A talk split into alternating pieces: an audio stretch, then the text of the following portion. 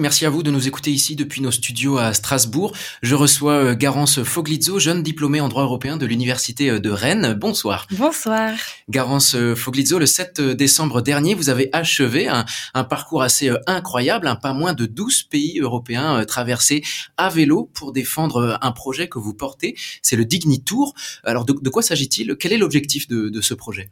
Il y avait un, donc, merci beaucoup. Il y avait un double objectif du Dignitour. C'était à la fois recueillir des signatures pour l'initiative citoyenne européenne de laquelle je fais partie. Je fais partie du groupe citoyen qui a élaboré cette initiative. C'est une pétition qui euh, vise à garantir l'accueil digne des migrants en Europe et plus spécifiquement des demandeurs d'asile. Le premier but, c'était de parler de cette initiative à des, des, des, acteurs associatifs, des élus, des jeunes en Europe pour recueillir des signatures et surtout parler, continuer à parler de cette initiative et le second objectif, c'était de euh, d'identifier des problématiques liées à l'accueil et à l'intégration dans différents pays européens. Alors, par exemple, quelles euh, problématiques avez-vous identifiées Qu'est-ce que vous espérez euh, corriger au niveau européen en matière d'accueil de, de, migration Alors, nous, une, nos premières demandes dans notre pétition, c'est autoriser les demandeurs d'asile à choisir leur pays de protection pour qu'il y ait et, et, et, et, qu'il y ait une meilleure distribution des, des demandeurs d'asile en Europe, mais qu'elle soit qu'elle soit surtout basée sur leur libre choix, leur volonté, que ce soit en fonction de d'où leur famille réside de leur, leur habit, la langue qu'ils parlent. Parce que ce n'est pas le cas aujourd'hui. C'est pas le cas aujourd'hui. Ils sont contraints par la règle du, du pays de première entrée et à, à faire leur demande d'asile dans le premier pays dans lequel ils entrent en Europe. C'est donc un, un, projet euh, pour demander une amélioration de la politique d'accueil euh, migratoire européenne. Elle prend la forme d'une initiative euh, citoyenne européenne. Est-ce que vous pouvez nous, nous, expliquer un petit peu en, en quoi ce dispositif de, de nos démocraties consiste? Alors, c'est un, c'est un mécanisme qui est offert aux citoyens européens euh, qui leur permet de, proposer à la Commission européenne l'introduction d'une nouvelle législation ou l'amendement d'une législation actuelle. Et nous, ce qu'on propose, c'est l'introduction, c'est les deux pour autoriser le demandeur d'asile à choisir leur pays de protection, on amenderait euh, ce qu'on appelle les règlements Dublin actuellement. Et on demande aussi l'introduction d'un règlement pour régir les conditions euh, d'accueil des demandeurs d'asile, euh, actuellement régi par une, la directive accueil. Et on aimerait transformer ça ou créer un règlement qui permettrait euh, d'avoir l'effet direct dans les États de l'Union européenne et des conditions comparables entre les États membres. Et donc, si sept citoyens européens de sept pays différents parviennent à se mettre ensemble pour proposer c'est un amendement ou introduction de législation à la Commission européenne et que ça rentre dans la compétence de la Commission européenne, alors ils peuvent euh, tenter de recueillir un million de signatures sur euh, un délai d'un an. Et s'ils le parviennent, s'ils parviennent, alors euh, cette, cette, ces demandes seront débattu par le Parlement européen et la Commission européenne sera obligée de se, de se positionner dessus. Donc ça, c'est pour les porteurs de cette initiative citoyenne européenne. Il me semble que la vôtre a été lancée depuis 2021, le, projet de base. Oui, alors, alors elle a commencé à être élaborée. On a eu beaucoup d'ateliers entre citoyens à Rennes euh, en 2021, mais elle a été enregistrée auprès de la Commission européenne en avril 2023. Donc vous avez un an pour recueillir un million de, de signatures. C'est donc un projet collectif. Quelles autres structures ou quels autres euh, pays européens euh, portent cette, euh, cette ICE avec vous? Alors donc elle a été élaborée à Rennes avec beaucoup de, de citoyens, enfin beaucoup de structures, structures différentes. À la base du plaidoyer, à la base de la pétition, c'était le plaidoyer des collégiens du collège Rosa Parks. Euh, et il y avait des, beaucoup d'étudiants de différentes écoles qui ont qui font partie du projet, euh, différents acteurs associatifs, l'université de Rennes, la ville de Rennes, et dans les autres pays, les pays concernés sont la Belgique, l'Espagne, l'Italie, la Grèce, l'Allemagne et la Pologne. Et ce sont surtout des acteurs associatifs dans tous ces deux associations, et d'ailleurs que moi j'ai pu auxquelles j'ai pu rendre visite euh, pendant mon voyage. Vous avez dit que depuis 2023, euh, donc ça y est, euh, cette euh, proposition de, de, loi est officiellement enregistrée par la, la Commission européenne. Enfin, ce n'est pas encore une proposition de loi, c'est une initiative citoyenne européenne, mmh. justement, une, une, un projet de pétition pour ensuite espérer demander une législation européenne. Où en est-on aujourd'hui Jusqu'à quand avez-vous du, du, temps finalement pour récolter ce, ce million de, de, signatures? Voilà, c'est ça. Quand elle est enregistrée auprès de la Commission européenne, c'est que la Commission a dit, ok, ça, ça rentre dans ma compétence, c'est possible, c'est possible. Euh, nous, aujourd'hui, on a recueilli je crois, un petit peu plus que 10 000 signatures. C'est pas beaucoup. C'est pas beaucoup par rapport. Alors c'est beaucoup. Finalement, c'est beaucoup. C'est pas beaucoup par rapport aux millions de signatures, mais euh, avec au vu de l'effort pour recueillir des signatures, 10 000 c'est euh, c'est déjà beaucoup. C'était un vrai challenge de recueillir des signatures. Euh, moi, pendant mon voyage, donc un des objectifs, c'était de rencontrer ces acteurs, les, les, les encourager à signer, à la diffuser sur leurs réseaux sociaux, dans leur dans les réseaux de leurs membres, en fonction de la structure concernée. Mais ça a été euh, un challenge ensuite de voir les signatures euh, venir après. Et je pense pas que c'était forcément vis-à-vis du contenu. Euh, elle a été en majorité très bien reçue euh, l'initiative. Bon, elle est perçue comme idéaliste par certains, mais pour la plupart des militants que j'ai rencontrés, surtout des personnes exilées que j'ai rencontrées, qui malheureusement ne peuvent pas signer l'initiative parce que c'est réservé aux citoyens européens, euh, mais a été très bien reçue dans son contenu. Mais je pense qu'il y a une quand même à prendre en compte un euh, peu de confiance dans ces mécanismes de démocratie euh, euh, participative, de citoyens, de pétition et il y avait peu d'engouement pour ce mécanisme qui a peu de chances, même si on atteint un million de signatures, et c'est vrai, il faut le dire, a peu de chances d'être de, de, de, réellement engendrer l'introduction d'une nouvelle législation. Pourquoi euh, ce faible engouement? Pourquoi certains ont dit que c'était idéaliste, par exemple? Alors déjà dans le contenu, c'est idéal, ce serait idéaliste parce que en ce moment le, les négociations. Je le rappelle, hein, l'intitulé de votre ICE, c'est pour réclamer un accueil plus digne des, personnes migrantes en Europe. Soi-disant, enfin, mm. autrement dit, ce n'est pas le cas encore euh, mm. aujourd'hui. Ça, c'est idéaliste de, de demander ça? Mm, bah, au vu du pacte de migration asile qui est en train d'être négocié en ce moment, qui va sûrement être adopté avant la fin de la, la, la législature du, Parlement. Euh, oui, c'est idéaliste. En tout cas, c'est pratiquement, enfin, je dirais pas à l'opposé, mais ça, c'est pas dans le sens dans lequel est, négocié le, pacte. Euh, autoriser les demandeurs d'asile à choisir leur pays de protection, ça paraît idéaliste, oui, au vu des, règles du, règlement qui va remplacer le règlement du plein, celui qui est en train de négocier en ce moment, alors qu'on pourrait dire que c'est pas idéaliste parce que les déplacés d'Ukraine, ont pu choisir le pays de protection euh, pour la pour choisir où ils seraient enregistrés pour le, sous le régime de la protection temporaire.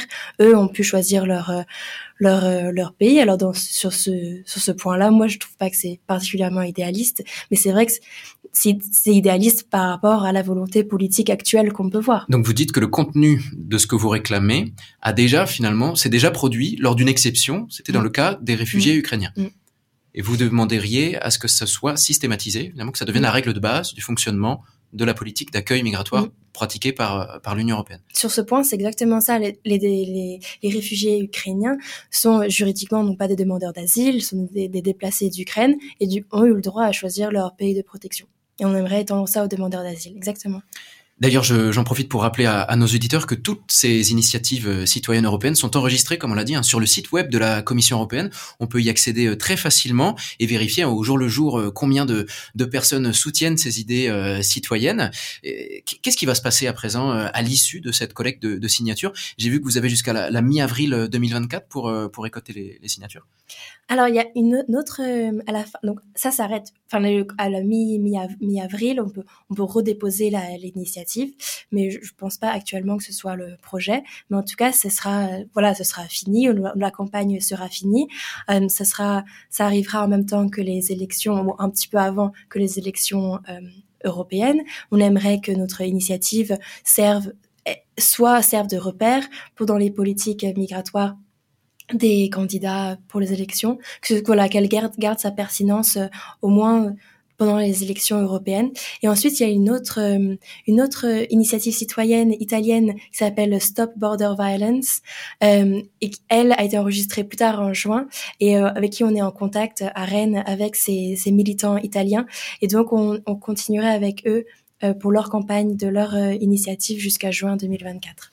Alors pour euh, l'instant, euh, Garance Foglizzo, nous avons dressé ensemble euh, les contours du fonctionnement de l'initiative citoyenne européenne, et plus précisément des, les enjeux de celle que vous portez.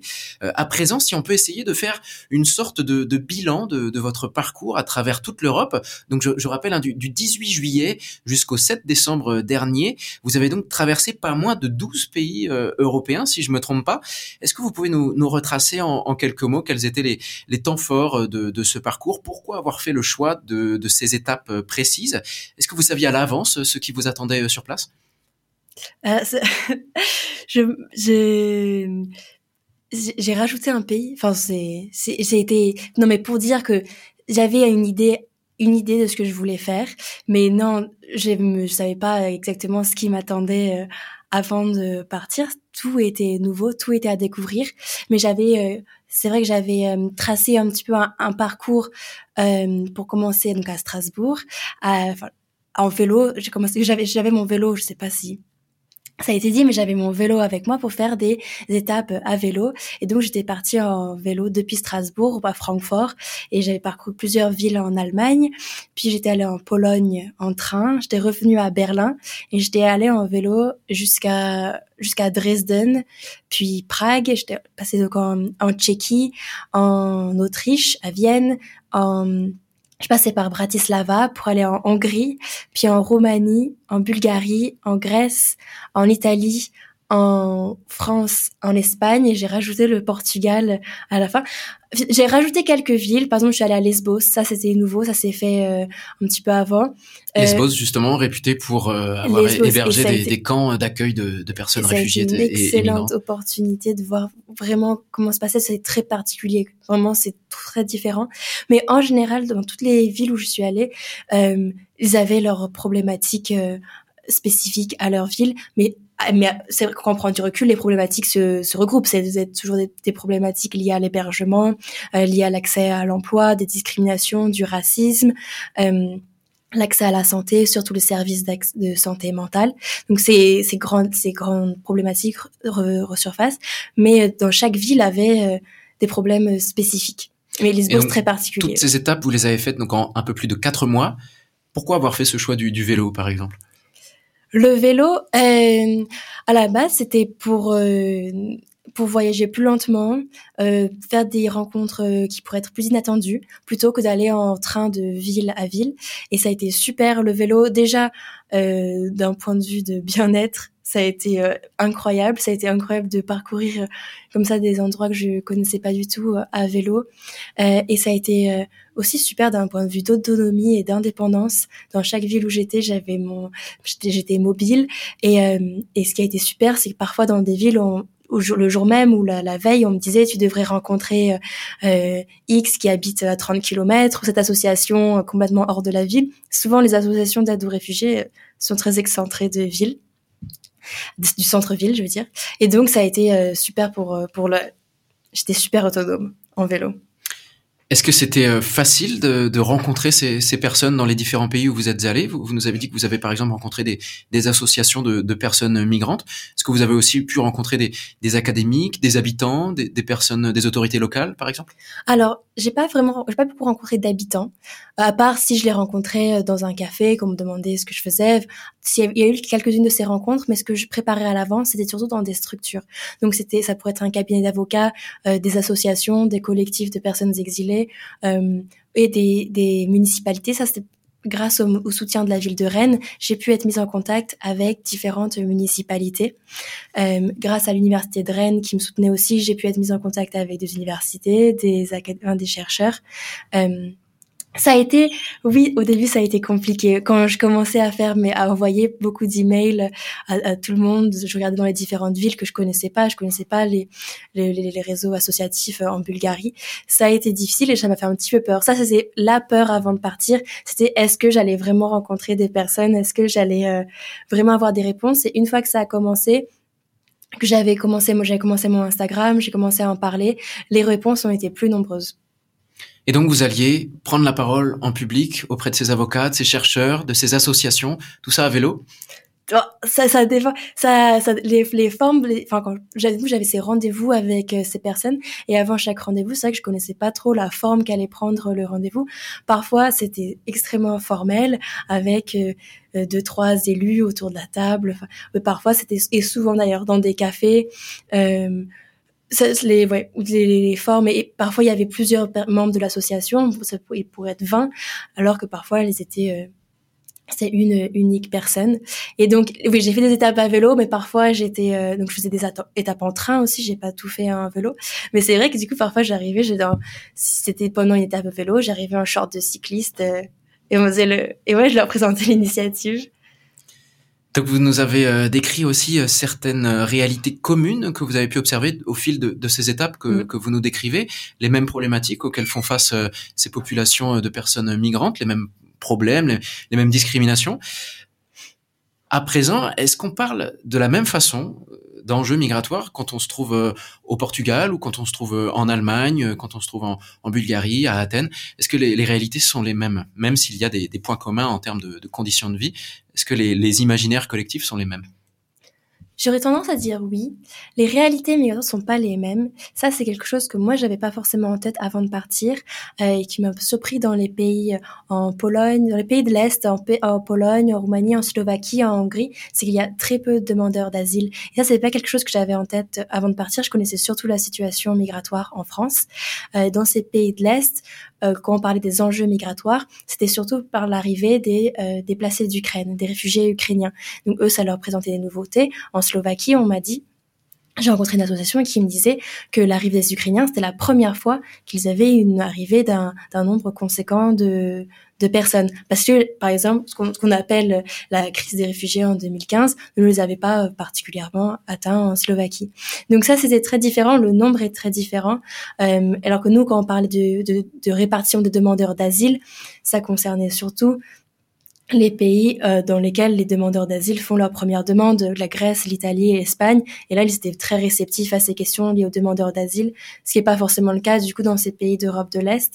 Mais la façon euh, dont évoquer les, les, différentes problématiques des, par rapport aux migrants, parce que finalement, ce sont des catégories juridiques, mais ce sont des étranges, enfin, ce sont des personnes migrantes euh, plus généralement, c'était similaire. Et comment vous vous adaptiez dans votre prise de parole? Par exemple, quand vous étiez à Lesbos, finalement, le, les enjeux migratoires sont dans les esprits de tout le monde, j'imagine. Ça fait partie de la vie quotidienne, finalement. Mm. Euh, tous les journaux euh, en parlent, les gens le voient, parce que c'est, pour rappel, l'île de Lesbos euh, en Grèce a accueilli l'un des plus gros centres d'accueil de, de, personnes migrantes et de réfugiés d'Europe. Vous prenez l'autre exemple de la Slovaquie, où à l'inverse, finalement des migrants on en voit peu. Les Ukrainiens, c'était la première fois à vous entendre. Comment vous vous êtes adapté à, à ces différentes, euh, à ces différents auditoires? Bah, Mon discours restait assez le, le, le même quand même, mais je pense la réponse ensuite était j'ai vraiment eu des réponses plus enthousiastes d'associations dans ces pays qui étaient directement concernés par les arrivées de demandeurs d'asile pour diffuser l'initiative, pour mobiliser les réseaux. Il n'y avait pas eu forcément ce, cet engouement dans d'autres pays. Enfin, ce, parcours, on l'a dit, euh, est un parcours collectif, mais aussi un parcours de jeunesse puisque maintenant que vous avez fini euh, ce, tour d'Europe, vous allez, euh, si j'ai bien compris, vous allez compiler une partie des idées et des recommandations que vous avez pu recueillir auprès des jeunes que vous avez rencontrés à travers toute l'Europe, et vous allez publier ces recommandations, c'est ça? C'est ça, c'est ça, c'est ça. Donc l'idée c'est maintenant c'est de faire un, du coup une restitution. J'ai envie que ce soit une restitution juridique, mais dans un format qui n'est pas juridique. Je pense que ce qui est intéressant pour euh, rendre ce sujet plus accessible. Euh, euh, donc sous le format d'un zine, un fanzine. Euh, mais euh, qui sont basées sur des recommandations faites euh, par les différentes personnes que je parlais. Donc c'est pas forcément euh, c'est pas forcément tous des jeunes. J'ai euh, beaucoup interviewé des jeunes sur leur vision de l'accueil, mais les les recommandations qui ressortaient, c'était plutôt de personnes qui travaillaient sur des plaidoyers, euh, donc des personnes qui faisaient partie d'associations et surtout des personnes exilées elles-mêmes qui parlaient, qui, qui me parlaient de leur de leur euh, de leur expérience et eux me proposaient des recommandations. Mais les recommandations se se retrouvent quand même, enfin se retrouvent elles se rejoignent. Ah, ouais, elles se rejoignent. Elles se rejoignent, c'est le mot. Elles se rejoignent. Euh, j'ai, voilà. J'ai, j'avais le fil de quelque chose, mais j'ai oublié par rapport aux jeunes. Oui, j'ai beaucoup interviewé les jeunes sur euh, l'intégration et l'inclusion des personnes migrantes. C'est une thématique qui a émergé assez rapidement dans mon parcours.